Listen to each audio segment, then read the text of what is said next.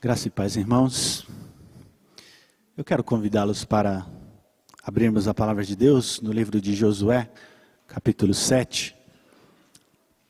Nós daremos continuidade a uma série de mensagens que temos feito neste livro. O livro de Josué, irmãos, ele descreve diversas vitórias que o povo de Deus teve na terra de Canaã, na terra que Deus havia prometido aos patriarcas. Nós temos estudado esse texto e nós vemos lá no primeiro capítulo Josué substituindo Moisés. Vimos isso no capítulo 1. No capítulo 2 nós encontramos a história de Raabe. Vocês devem se lembrar dessa história. Aquela mulher que acolheu em paz os espias e ela foi reconhecida como uma mulher de fé. E lá no capítulo 11 de Hebreus está lá o nome de Raabe. No capítulo 3 nós encontramos a travessia do Jordão. Capítulo 4, nós encontramos o memorial das pedras. Os irmãos devem se lembrar que Deus disse para que fosse levantado ali algumas pedras, e essas pedras serviriam didaticamente para ensinar o povo acerca dos feitos do Senhor.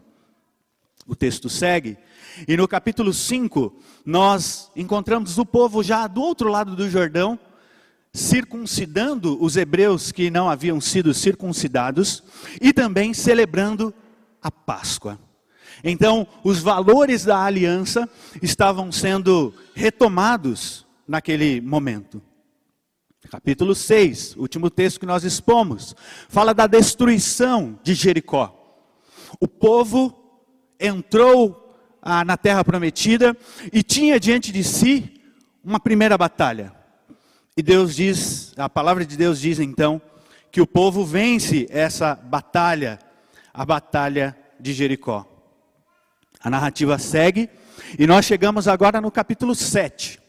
E essa história de vitória, essa história de tantas glórias, ela vai acabar agora com uma página muito triste. O capítulo 7 traça uma história triste do povo de Deus. Talvez todos nós tenhamos uma página triste na nossa história de vida. Talvez todos nós tenhamos um momento em que desagradamos o Senhor, que pecamos contra Ele, algum momento que desonramos a Sua palavra.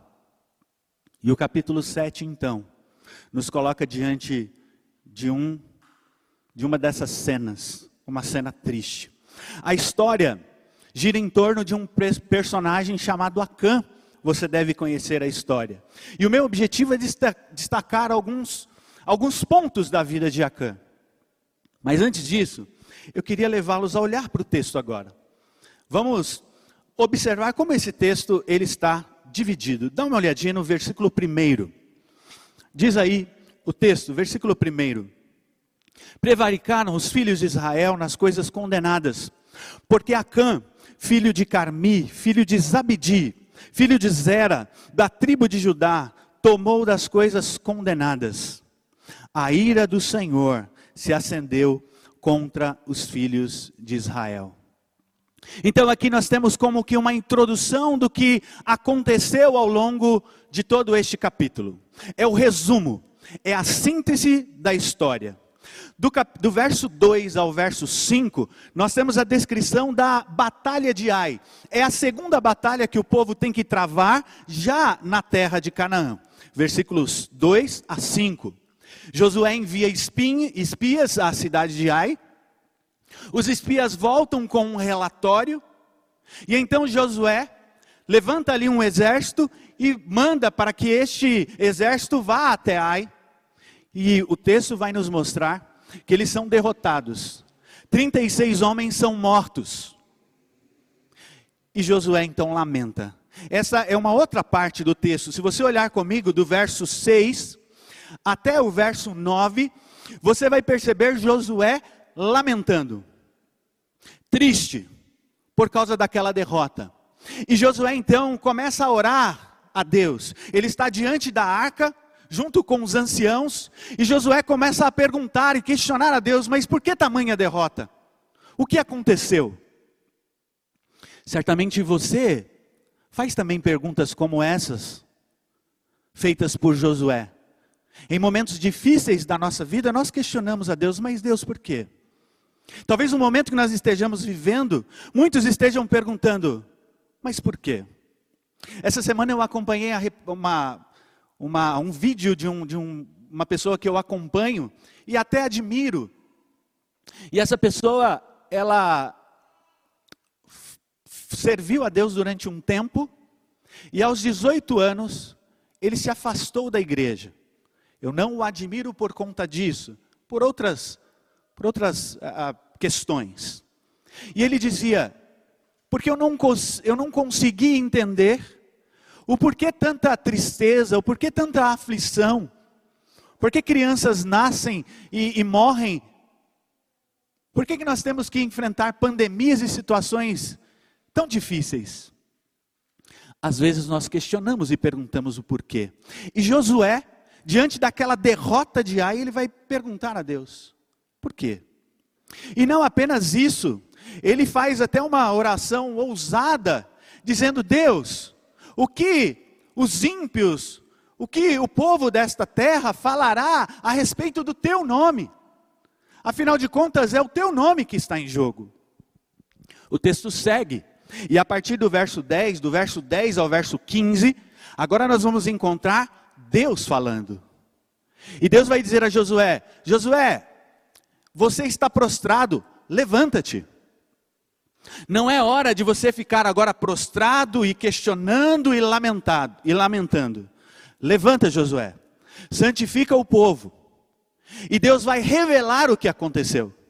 Ele vai dizer: "Olha, há coisas condenadas no vosso meio". E Deus vai aí no texto, no verso 15, mostrar o que aconteceria ao transgressor. Ele seria punido. Ele seria morto ele seria queimado. A narrativa segue, e a partir do verso 16, nós vemos a descoberta do transgressor. Por um, um artifício ali de lançar sortes, o transgressor é identificado.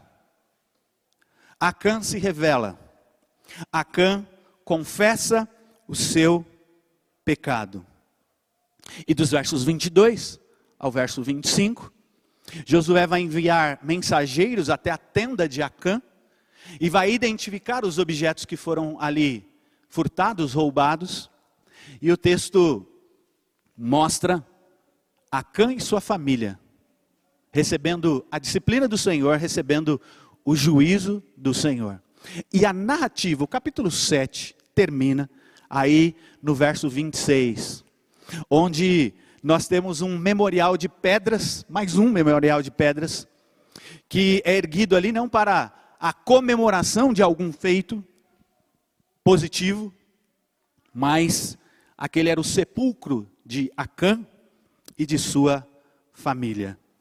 Então aquele memorial aponta para a morte de Acã, como uma forma de apagar a ira de Deus. E a pergunta que vai nortear a nossa mensagem é: quem foi Acã? A palavra de Deus em 1 Crônicas, capítulo 2, verso 7, o chama de Acar. E o qualifica como perturbador de Israel. E é esta expressão que vai dar a tônica da nossa mensagem. Acã, o perturbador de Israel. Quem são os perturbadores da igreja de Cristo? Quem é este homem chamado Acã?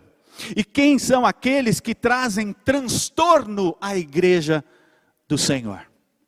Em primeiro lugar, nós podemos aprender nesse texto que os perturbadores da igreja são aqueles que ocultam os seus pecados. Se você olhar comigo para o versículo primeiro, você perceberá. Acã pecou. E o seu pecado está claro aos olhos de Deus. Prevaricaram os filhos de Israel nas coisas condenadas. Porque Acã, filho de Carmi, filho de Zabidi, filho de Zera, da tribo de Judá, tomou das coisas condenadas. ao tomar os despojos da batalha de Jericó, Acã estava fazendo aquilo que Deus havia proibido. Hoje pela manhã falou-se um pouco sobre a amartologia ou a doutrina do pecado. E dentre as várias de, é, definições de pecado, aqui está uma: é fazer aquilo que Deus proíbe. Isso é pecado. E Deus havia dito aos filhos de Israel na batalha de Jericó que não era para pegar dos despojos, porque o ouro e a prata pertencia ao Senhor. E nós vamos aprender que lá na frente esses elementos, esse material precioso vai ser usado para o templo e para outras coisas.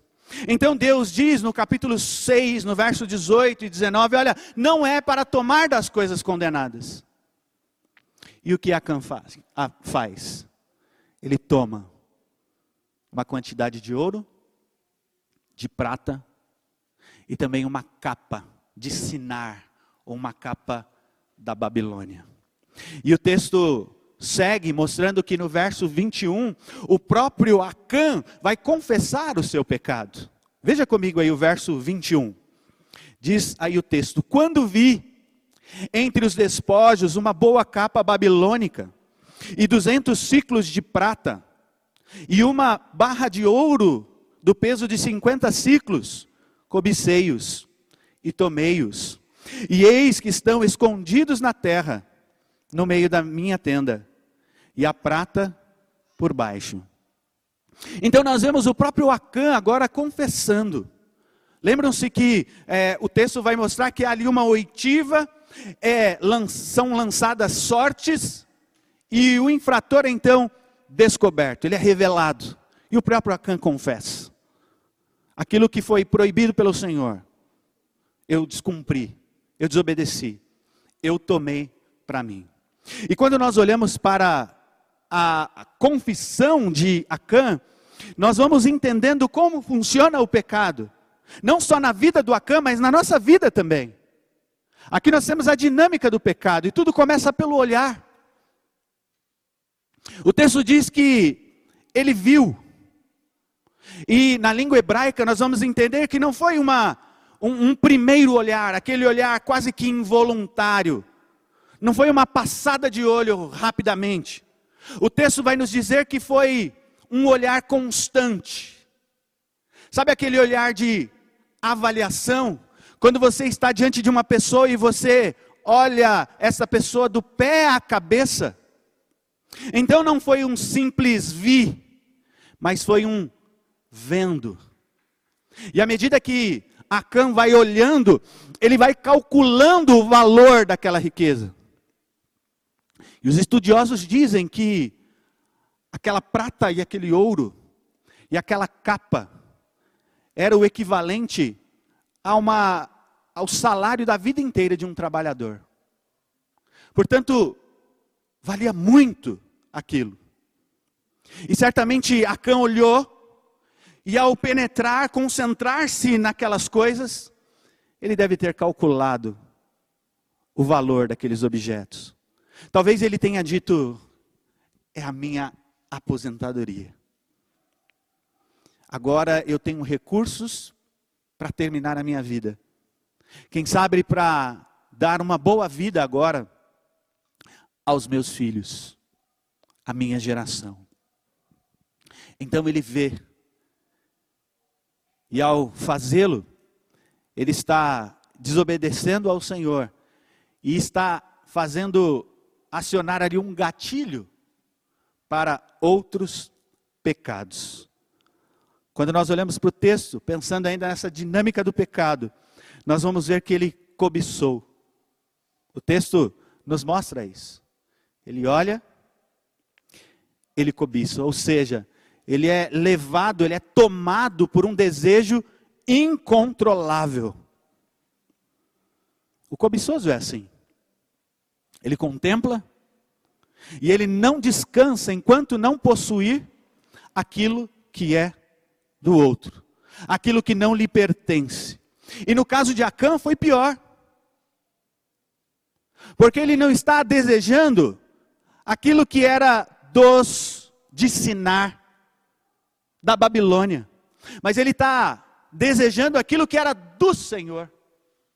Então o seu pecado é contra o Senhor, porque aqueles objetos pertenciam ao Senhor, assim disse o Senhor.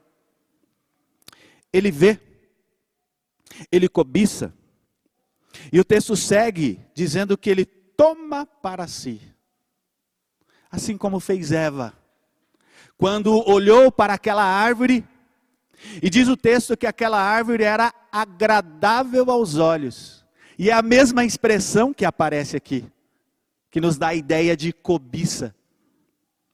Eva olhou, cobiçou, desejou, assim como fez Davi quando viu Batseba. Ele viu aquela mulher se banhando. E como eu disse, não foi uma passada de olho. Ele olhou com aquela visão de raio-x do pé à cabeça. E diz o texto que ele a toma para si. E mais, ele ainda vai assassinar o esposo de Betseba. Acã toma, para si os despojos. Acã, ele vai também esconder aquilo que ele havia roubado. E sobre esse ato de esconder, irmãos, eu particularmente tenho uma tese quando eu olho esse texto. Eu acho que ele não fez isso sozinho. Acompanhe o texto, ele diz assim: Eu vi,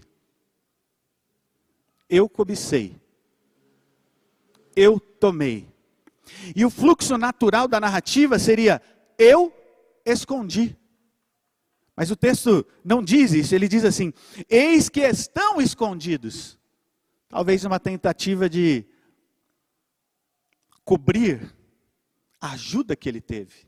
E essa minha tese ela vai ganhar força porque no juízo de Deus, o juízo não cai só sobre ele, mas cai sobre a sua casa, sobre a sua família. Às vezes eu vejo vídeos de ações policiais.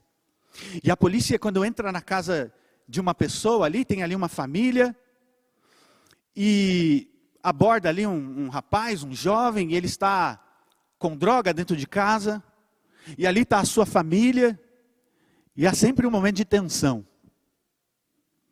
Porque a família diz: Eu não sabia. E na maioria das vezes, a família sabe. Nós sabemos quando o olhar dos nossos filhos é diferente, ou está diferente. Então, nos parece que Acã teve uma ajuda para esconder o seu pecado. E essa atitude de Acã, irmão, serve, serve para ilustrar aquilo que Tiago vai dizer. Tiago capítulo 1, versos 13 e 15. Tiago diz assim: Ninguém ao ser tentado diga, sou tentado por Deus, porque Deus não pode ser tentado pelo mal e Ele mesmo não, a ninguém tenta. Ao contrário, Cada um é tentado pela sua própria cobiça quando esta o atrai e seduz. Então a cobiça, depois de haver concebido, dá à luz o pecado, e o pecado, uma vez consumado, gera a morte. Portanto, à luz do que nos ensina a Bíblia, a cobiça é um trampolim para outros pecados. Ela nos impulsiona a cometer outros pecados contra Deus. A campeca e ele tenta esconder os seus pecados, mas nós conhecemos a história. E o texto vai dizer que a sua tentativa de ocultar os seus pecados fracassou. Aquilo que estava claro aos olhos de Deus, versos 11 e 13, seria revelado perante todo Israel, que de fato aconteceu. O texto segue, mostrando que nesse processo de lançar sortes, o pecado é então descoberto o transgressor é desmascarado. E a grande lição aqui, meus irmãos, é que os nossos pecados eles podem ficar ocultos dos homens por algum momento. Mas eles jamais ficarão ocultos aos olhos daquele que nos conhece, daquele que nos sonda, daquele que vê todas as coisas. Nós não podemos fugir de Deus. Ele tudo vê. Por isso a grande questão aqui não é simplesmente cometer o pecado, mas a grande questão aqui é ocultar o pecado. E raramente, quando se trata de pecados, nós os cometemos de maneira aberta, escancarada.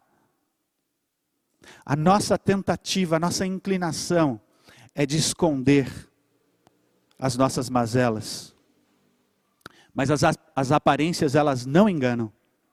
Não enganam a Deus. E às vezes não enganam nem mesmo os homens.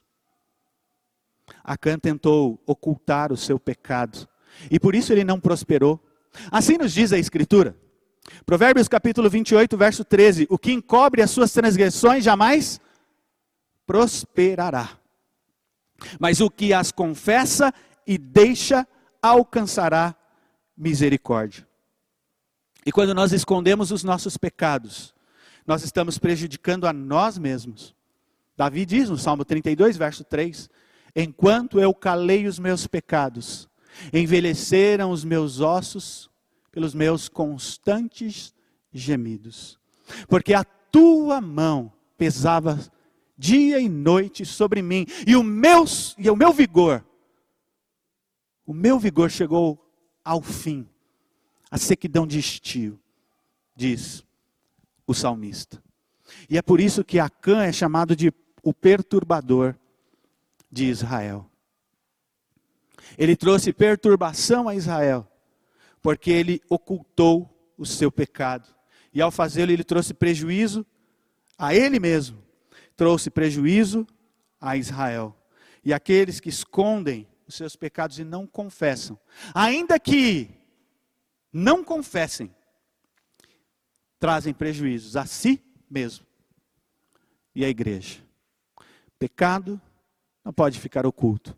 Pecado precisa ser confessado. Pecado precisa ser abandonado.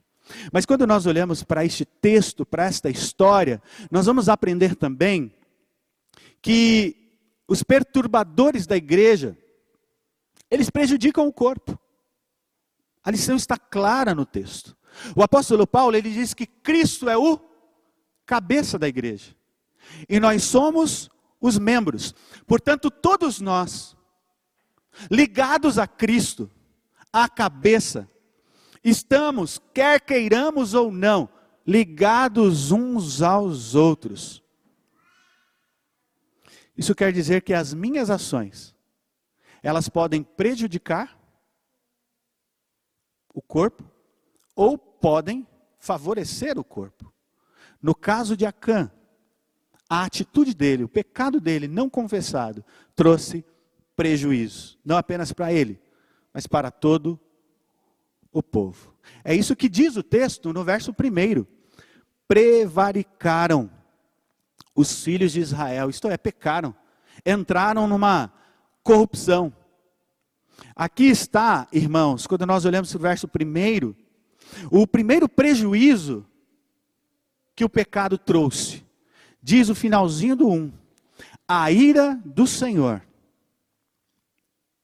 se acendeu, não só sobre Acã, mas sobre todo o Israel. Lembram-se de Abraão quando ele mentiu sobre a sua esposa? Quase custou a vida, sua, a integridade da sua esposa. Se nós formos na história, nós vamos nos lembrar de Davi levantando o censo. Nós conhecemos a história, o prejuízo que isso trouxe para todo o Israel. Lembram-se de Jonas? Quando fugia da presença do Senhor e vem sobre aquele barco uma tempestade e ninguém está entendendo o porquê daquilo. A Bíblia diz que Jonas está no barco, lá no fundo, dormindo, até que ele é descoberto. Então o pecado dele trouxe prejuízo a todos aquelas aqueles marinheiros que estavam ali. E quando nós então olhamos para Acã e o seu ato pecaminoso, nós vemos que ele vai fazer com que a ira de Deus seja derramada sobre o povo. Mas o texto diz mais. O segundo prejuízo, primeiro, a ira de Deus vem sobre o povo. O segundo é a derrota diante de Ai. Versos 2 a 5. Olha aí para o texto, você vai perceber. Josué envia espias. E os espias vêm contentes, como que dizendo: eles são fracos. Nós vamos conseguir vencê-los. Nós vencemos Jericó, as muralhas ruíram, caíram, eles são mais fracos. E então Josué envia a sua tropa, caminhando ali cerca de 26 quilômetros acima. E o texto vai dizer que eles, com a mesma velocidade que eles sobem, eles descem. Eles são perseguidos na, de, na descida, 36 homens morrem.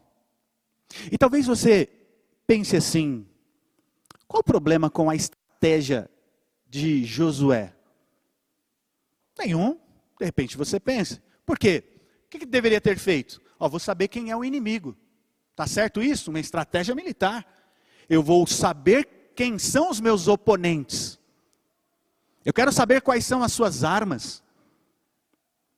Eu quero saber como, como é o seu exército. Então os espias voltam com um relatório, ok. Já, já que eles estão fracos, vamos enviar aqui poucos homens, dois ou três mil. Qual o problema? O problema é que Josué não consulta o Senhor. Nós não vemos aqui a súplica a Deus.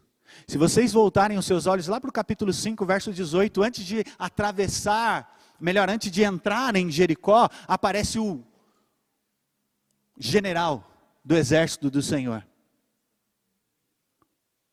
Antes de entrar em Jericó, Deus diz assim: vai e sobe. Agora é hora, toma aquela cidade. Eu entreguei a cidade nas mãos de vocês. Mas aqui nós não vemos isso. Nós não vemos isso. Eles não esperaram o start de Deus. Eles não buscaram, eles não consultaram o Senhor. E diz o texto que o coração do povo, veja o verso 5, se derreteu e se tornou como a água. A ideia aqui é que o povo ficou fraco. O povo ficou desanimado com aquela derrota. Olha o prejuízo que o pecado não confessado trouxe. A ira de Deus e agora a derrota diante do inimigo. Mas o texto fala de um terceiro prejuízo: a tristeza do líder. Já viram um líder triste, desanimado? Eu tenho aprendido que assim, um líder triste, desanimado, ele reflete isso para a igreja. E alguém disse a, a frase assim: quando o líder senta, a igreja deita.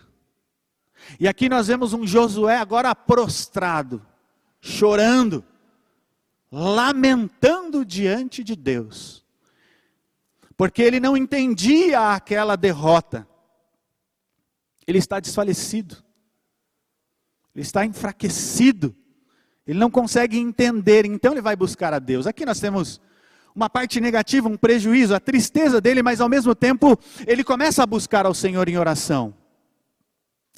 E é lindo quando nós olhamos para o texto e vemos aí no versículo 10 o Senhor dizendo: Levanta-te, Josué. Agora não é hora de ficar lamentando. Vamos trabalhar, Josué. Vamos procurar entender o que está acontecendo aqui. E a narrativa segue. Mas há um quarto prejuízo: o enfraquecimento do povo de Deus. Veja comigo os versos 11 a 13. Versos 11 a 13, olha. Israel pecou, o Senhor está dizendo, e violaram minha aliança, aquilo que eu lhes ordenara, pois tomaram das coisas ah, condenadas, e furtaram, e dissimularam, e até debaixo de sua bagagem o puseram, pelo que os filhos de Israel não puderam resistir aos seus inimigos. Viraram as costas diante deles, porquanto Israel se fizera condenada. Já não serei convosco, se não eliminardes do vosso meio a coisa roubada. Dispõe-te, santifica o povo e disse, e dize, Santificai-vos para amanhã, porque assim diz o Senhor, Deus de Israel: há coisas condenadas no vosso meio, ó Israel. Aos vossos inimigos não podereis resistir enquanto não eliminardes do vosso meio as coisas condenadas. Deus virou as costas para o seu povo. Deus não estava mais com o seu povo. E aqui está a grande razão da derrota do povo de Deus. Deus havia se afastado do povo com quem ele fez uma aliança. Eu vejo isso e me lembro de Cristo quando ele está na cruz do Calvário e ele diz: Deus meu, Deus meu, por que me abandonaste? Por que me desamparaste? Ele estava recebendo no seu corpo os nossos pecados e Deus não tem relação com o pecado, então Deus diz: Olha, eu me afastei, eu não sei com vocês. Enquanto vocês não eliminarem as coisas condenadas. O povo ficou fraco. E esse é o segredo da força da igreja. A força da igreja não está na igreja, mas está no Senhor da igreja. Lembram-se de Sansão? Onde estava a força de Sansão? Nos seus cabelos? Não. A força de Sansão estava no Senhor.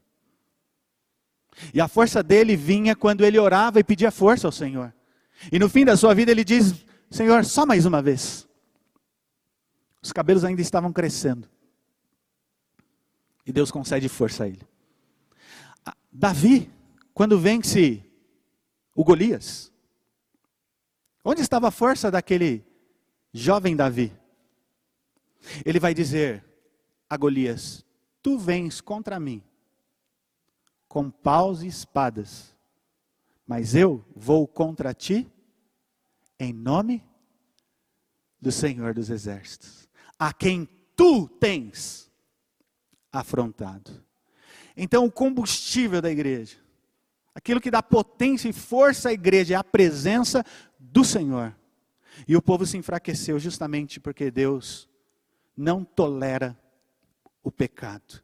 E as atitudes de Acã, então, prejudicaram o corpo. Quem são os perturbadores da igreja? Aqueles que ocultam os seus pecados. São aqueles que prejudicam o corpo por causa dos seus pecados. E em terceiro e último lugar, essas, os perturbadores da igreja são conturbados pelo Senhor. Se você olhar para o verso 25, você vai perceber comigo essa verdade. Veja aí. Disse Josué: Por que nos conturbaste? O Senhor hoje te conturbará. E todo Israel o apedrejou. E depois de apedrejá-los, queimou-os. A expressão usada aqui na Ara, na nossa versão, ela é traduzida por conturbar. Mas em outras traduções, a expressão é, é traduzida como trazer desgraça ou desgraçar, se é que existe esta palavra. E o termo é uma tradução do verbo acar, que literalmente significa perturbar. Interessantemente, o verbo acar, perturbar, se parece muito, muito com Acã. Então, Acã se tornou Acar, o perturbador. E onde ele foi enterrado? Onde ele foi sepultado? No vale de Acor, ou seja, no vale da perturbação. Ele é conturbado pelo Senhor. Ele trouxe desgraça a si mesmo, ao povo, e Deus trouxe então desgraça a ele. Deus o conturbou. Aqui se cumpre a lei da semeadura, irmãos. Não há como fugir disso. Paulo vai escrever aos Gálatas e vai dizer assim: de Deus ninguém zomba. Pois aquilo que o homem semear, isso ele também ceifará. Porque o que semeia para a sua própria carne, da carne colherá corrupção. Mas o que semeia para o espírito, do espírito colherá vida eterna. Então Acã semeou o pecado e colheu o juízo. A Bíblia diz que o salário do pecado é a morte. E não há como driblar a morte. Por mais habilidoso que sejamos, não há como fugirmos do castigo de Deus.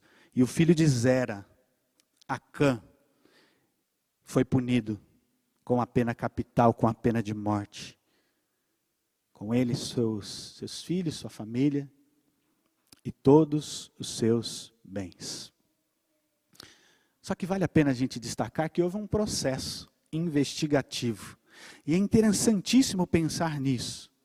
Deus conhecia o transgressor? Sim. Deus conhecia a transgressão? Sim. Mas o povo não conhecia. E por meio de um processo, o pecado vai ser descoberto. Então Deus diz a Josué assim: Olha, convoca o povo, Josué. Porque no dia seguinte, amanhã, pode olhar aí para o verso 13, amanhã será revelado o transgressor e a transgressão. Isso nos faz pensar, irmãos, no tempo concedido por Deus a Acã. Porque ele simplesmente não chegou e revelou aquele pecado. Ele disse para Josué: Josué, amanhã, eu quero que você reúna o povo. O povo vai fazer uma, uma avaliação reflexiva. E amanhã você vai lançar sortes. Deus deu tempo a Acã. Ele dá tempo para a gente também. A Bíblia vai dizer que ele é longânimo. E geralmente ele nos dá tempo para que reconheçamos os nossos pecados. Ele não vem com o seu juízo diretamente, imediatamente, muitas vezes. Ele nos dá tempo. E o texto diz que amanhece. E o transgressor não se apresenta. Ninguém dá um passo à frente. E eu fico pensando que talvez tenha passado na cabeça de Acã: o meu crime é perfeito. Eu fui perfeito. Não há falhas no que eu fiz. Não deixei nenhuma binha aberta. Apaguei todo o histórico. Não há como ninguém chegar o texto segue e começa-se a lançar sortes, talvez utilizando urim, tumim, que eram aquelas pedras que o sacerdote usava na estola sacerdotal, e tudo começa, as, as, as sortes são lançadas, e vem a tribo de Judá, a tribo grande. E as sortes vão sendo lançadas, e o cerco vai se apertando. Lembra-se daquela brincadeira, né? A gente esconde um objeto e aí a gente fala com o filho: Está quente? Não, está frio. Ah, agora está frio, agora está quente, está morno. Era isso que estava acontecendo. Até que o pecado é descoberto. O oculto foi revelado. O verso 19, ele é instado a dar glórias ao Senhor. Então disse Josué a Acã, filho meu, dá glória ao Senhor, Deus de Israel. A ele rende louvores e declara-me agora o que fizeste, não me ocultes. Dar glória, que era como se chamando Deus por testemunha. Deus estava presente ali naquele julgamento. Então a sorte cai sobre ele, ele confessa, e o texto termina com a sua morte, a morte da sua família. Sobre aqueles escombros, sobre aquelas pedras, foi sepultado o homem que foi responsável pela morte de 36 homens, pela vergonha do povo de Deus diante de Ai. Eu me lembro do Senhor Jesus dizendo assim: Ai do mundo por causa dos escândalos, porque é inevitável que venham escândalos, mas ai do homem pelo qual vem o escândalo. Então, precisamos ter cuidado para não sermos os perturbadores da igreja, escondermos os nossos pecados, não confessá-los. Com isso, a gente está trazendo prejuízo para o corpo. Com isso, a gente está trazendo uh, conturbação para a nossa vida. Então, nós precisamos estar atentos a isso. Eu quero concluir, irmãos, destacando algumas verdades com base nesse texto, com base nessa passagem, com base nessa história. Primeiro, esse texto mostra a inclinação do homem. Seria muito fácil para mim agora, muito, muito tranquilo, dizer a vocês: não sejam como Acã. Como se, como se me distanciasse dos irmãos. E talvez alguém diga: Eu não sou como Acã. Eu não sou como o perturbador de Israel. No entanto, a verdade é que todos nós, todos, temos um pouquinho do Acã na nossa vida. Somos cobiçosos como ele, muitas vezes. Somos roubadores como ele, muitas vezes. Somos hipócritas como ele, muitas vezes. E às vezes as máscaras que nós usamos não são essas para nos protegerem contra um vírus. Muitas vezes essas máscaras elas são invisíveis e elas são colocadas sobre nós para esconder quem nós somos. Às vezes nós criticamos os outros para esconder quem nós somos. Acã ele se revelou aqui. Mas muitas vezes nós não nos revelamos. Então nós vamos arrumando estratégias para mascarar quem de fato nós somos. Como Acã nós escondemos os nossos pecados. Como Acã nós pecamos contra Deus e não confessamos e nem abandonamos os nossos pecados. Pelo contrário, nós vamos alimentando os nossos pecados. Nós vamos estimando os nossos pecados. Irmãos, isso é perigoso. Pecado precisa ser abandonado. Reflita. Quantas vezes você agiu como Acã? Nós cantamos o hino aqui pedindo perdão a Deus. E é para o nosso coração tremer mesmo, quando cantamos o hino 71. É um hino de compromisso. Compromisso que muitas vezes nós assumimos e não cumprimos. Nós dizemos que amamos aos nossos irmãos e nós não a amamos. Não demonstramos isso na prática. Nós mentimos muitas vezes e vamos arrumando caminhos para cobrir o nosso pecado. Esse era o Acã. Esse é você. Esse sou eu, somos nós. É por isso que nós precisamos de Cristo, irmãos. É por isso que nós precisamos de um redentor que nos salve desta condição. E esse redentor é Jesus. Ele é o verdadeiro Joshua. Josué é Joshua. E Jesus tem também esse nome, porque ele é o nosso redentor. E ele tem autoridade para perdoar pecados. Aqueles fariseus e escribas quando ele cura o paralítico, dizem assim, arrazoando nos seus corações: quem é este que perdoa pecados? É aquele que tem toda a autoridade. Então Cristo pode perdoar os nossos pecados, ele pode nos lavar. Jesus é o nosso redentor. A segunda lição que nós aprendemos aqui é que essa história mostra que o pecado tem consequências terríveis. Quando Acã cai, Israel cai. Voltando um pouquinho na história, quando Adão caiu, você também caiu. Quando Adão caiu, nós caímos também. O pecado de Adão não é o pecado de Adão, é o nosso pecado.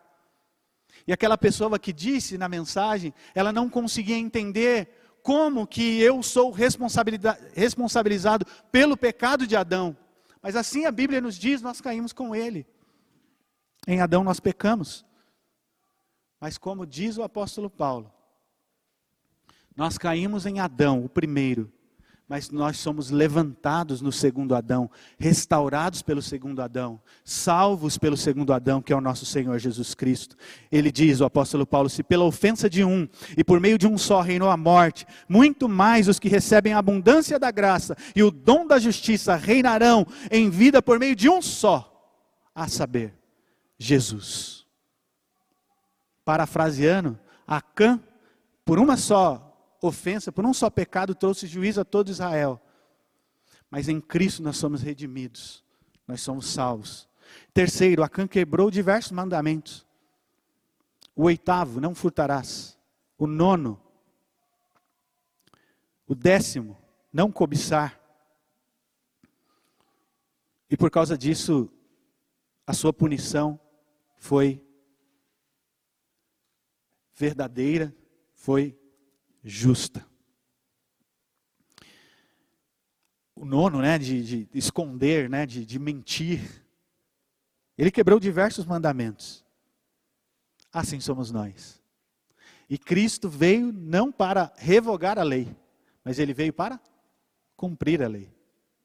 E ele cumpre a lei e recebe a maldição da lei em nosso lugar.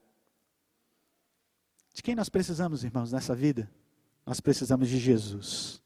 Ele nos resgatou da maldição da lei, para que por meio dele recebemos, recebêssemos o dom da vida eterna. Por fim, nós precisamos salientar aqui que o pecado não confessado empaca a nossa vida,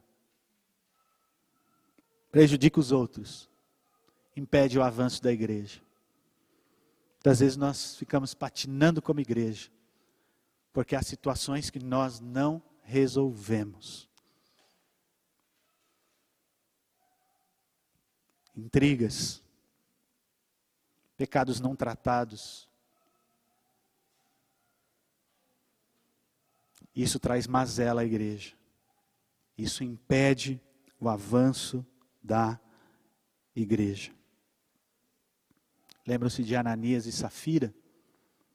Estavam no meio do corpo mas pecaram contra o Senhor, pecaram contra o Espírito Santo. Então eu gostaria de encerrar pedindo que você reflita sobre a sua vida. De repente existem coisas que estão lá atrás, mas que ainda não foram resolvidas. Enquanto isso não acontecer, a sua vida espiritual não alcançará progresso. Davi, quando ele peca, ele diz assim: Restitui-me a alegria da tua salvação. E às vezes nós estamos tristes e carrancudos, porque nós não resolvemos ainda o problema do pecado, o problema da culpa. Então, que hoje, com muito temor, possamos refletir sobre o nosso coração. Não é hora de dizer, é, essa mensagem é para esse ou para aquele. Olha para si. Vamos olhar para nós mesmos. Vamos refletir. E que o Senhor nos dê graça. Em Cristo nós temos essa graça. Nós vamos morrer, porque o salário do pecado é a morte. Mas nós não, não morreremos eternamente se estivermos em Cristo Jesus, nosso Senhor. Que assim Ele nos abençoe. Amém.